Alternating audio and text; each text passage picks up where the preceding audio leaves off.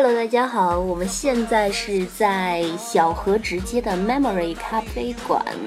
呃，做我们这期的互动节目。那这一期呢，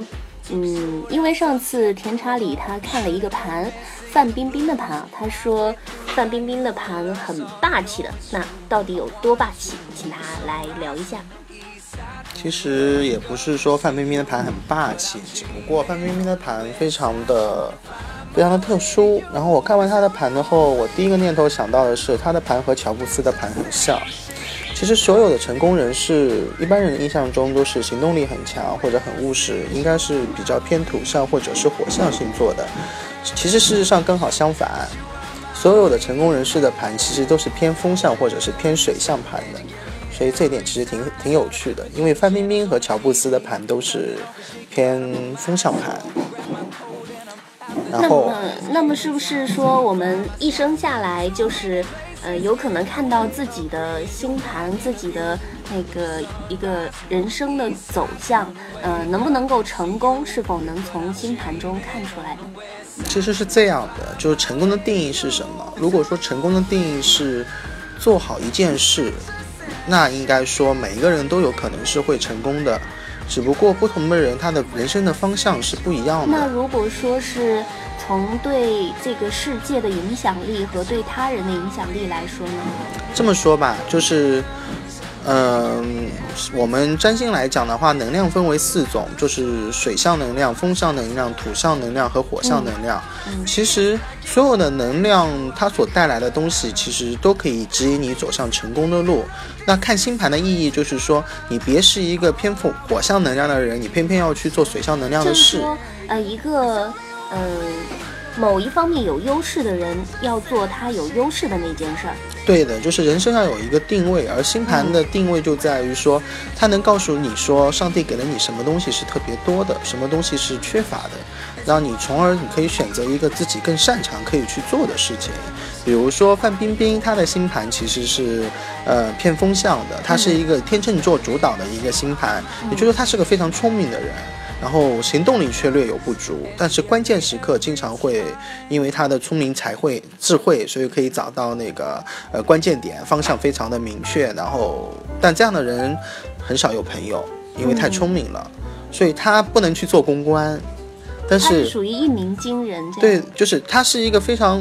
就是按照我们讲东方一点，就是伤官格、七杀格、天煞孤星那样的，就是很难跟别人相处，但是自己可以活得很好。就像乔布斯跟人相处很困难，但是他仍然会有很大的成就。对啊，其实就像我之前看过汪涵的盘，然后我看完汪涵的盘之后，我给的意见就是汪涵是一个天生适合做交流、做交际的人。然后汪涵的盘其实跟另外一个名人的盘很像，就是林徽因。林徽因，所以都是才子，都是才才子才女盘，但是 这样的人千万别做生意呀。这样的盘要是做生意的话，那就亏的底儿掉了。所以，我们呃，该在哪个位置上，就在某个位置上放光就好了。所以，这这个就是星盘的意义。其实，星盘其实告诉你的是上帝给了你什么，而不是说告诉你说你缺了什么。嗯，如果说你始终盯着自己缺憾的那一部分的话，那我觉得还不如不要看星盘了，因为你不行动嘛，什么都不做。发掘自己的潜力。对，每个人都是天才，每个人都是上帝的宠儿。有些人擅长吵架，对啊，有啊，火象星座的，对啊，比如说王思聪同学，王思聪，他的特长就是吵架，他其实他其实很适合干嘛呢？他很适合去做做公益，然后为一些事情去据理力争，对他很聚聚焦眼球，对，但是他如果把这个这种东这种能力就浪费在一些很无聊的口水上，就没有意义了。对，那我们可以建议王思聪去做一些公益，他可以去代言一些公益的 东西，他可以去做那个做那种公益的代言人，然后为了某一个事情，比如说为了植树，为了为了孩子的权益，为了妇女的权益，或者说为了为了某一项天赋人权，然后去据理力争。为了狗的权益。对，为了狗，为了猫，然后。都可以，但是这项事情是有意义的，因为它有一定的聚焦性，然后他的这个人的行为也有争议性，然后他也很善于正面和媒体对抗，所以其实是很合适的。嗯，但他拿这个东西来讲那些有的没的，然后浪费在那些，其实在我看来，呃，他当然了，他自己活得开心也 OK 啦。但我觉得说，那有点浪费上帝给他的天赋了。对我们自己的天赋还是要利用起来的。包括我之前看张国荣的星盘，嗯，然后我也说过了，就是像哥哥这样的性格的人，其实有时候，嗯，上帝给他摆在那个位置上是幸运也是不幸。对，因为因为他在事业上很认真，在感情上很较真，然后放在总总的来说还是认真，太认真，不放过自己。对，所以最后上了高塔之后下不来的结局，可能就不是大家所乐见的。然后我也看了孙楠孙楠的那个盘，孙楠对对，然后我也火火三角，哎，当时有人跟我讲说，说我放放马后炮，然后我当时在看孙楠盘的时候，OK，我是觉得是马后炮没错，但是我也做了预言，我说这事儿没完的。孙楠肯定认为自己对，因为他的星盘是一个一根筋，嗯，所以他我他一定认为自己对，所以他一定会有后续行动、后续说明。然后我也预测了，他肯定跟导演幕后幕幕后的导演组肯定是沟通好的，嗯，对，所以你看最后的结局好像也是这个样子。对，网上很多都这么说，对，但是我觉得我也自为自己证明一下啊，这个事件我的确马后炮了，但后续的发展的确，呃，我觉得从星盘中也是能够看出一些东西来的。嗯，那我觉得看明星的星盘非常有意思啊，那我们以后要多做这一类的节目。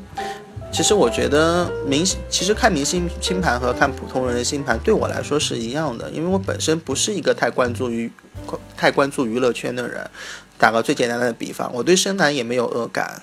我对于汪涵也没有好感，因为我没有看过汪涵的节目，我也不听孙楠的歌，包括范冰冰。那我很承认，我看完范冰冰的盘之后，我特别喜欢她的星盘，她这样的星盘是我喜欢的。但是荷叶对她的评价就比较低了，荷叶就说范冰冰这样是这样是利用人上位的，对吧？说绿茶婊什么的，对，但是然后我就说了，那是那些男人笨呀，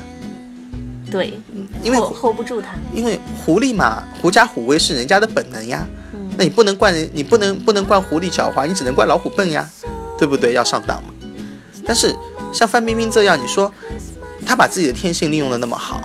然后把自己的天赋的本钱利用的这么好，嗯然后呢走到今天这样的一个位置上，其实我觉得这是一种能力啊，你不因不能因为说她利用了自己的本能就是不对他。其实就是利用到自己的优势，我在那个评论里也写，他是个邪教人物。邪教人物棒满天下，誉满天下，讨厌他的人和喜欢他的人一样同多。样多，对我相信他自己也知道，所以像他这样的人，他没有必要去就是有，一个有争议的，哎，没有必要去在意别人的眼光。那活得很干净，很潇洒。至于你说他到底是个好人还是个坏人，他到底是个怎么样的人，其实跟我们无关啊，嗯对不对？对，我们作为一个看客，一个旁观者，我们有必要去给他的人生下一个定义吗？我觉得没有必要。其实他自己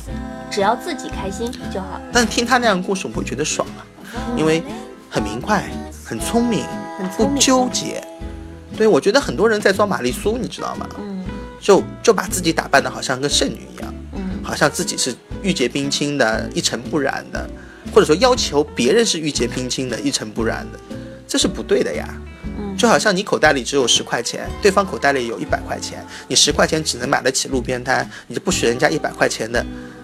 去买去买好吃的，你这样合适吗？对不对？其实有时候把心态放平和一点，你会发现说，人生其实比你想象中美好很多。嗯其实我觉得，呃，星盘是不能做比较的。至于他太聪明了，伤害到别人，这个不是在我的考虑范围。我很想知道怎么看他的星盘会看出来很聪明，嗯，这个东西其实是一种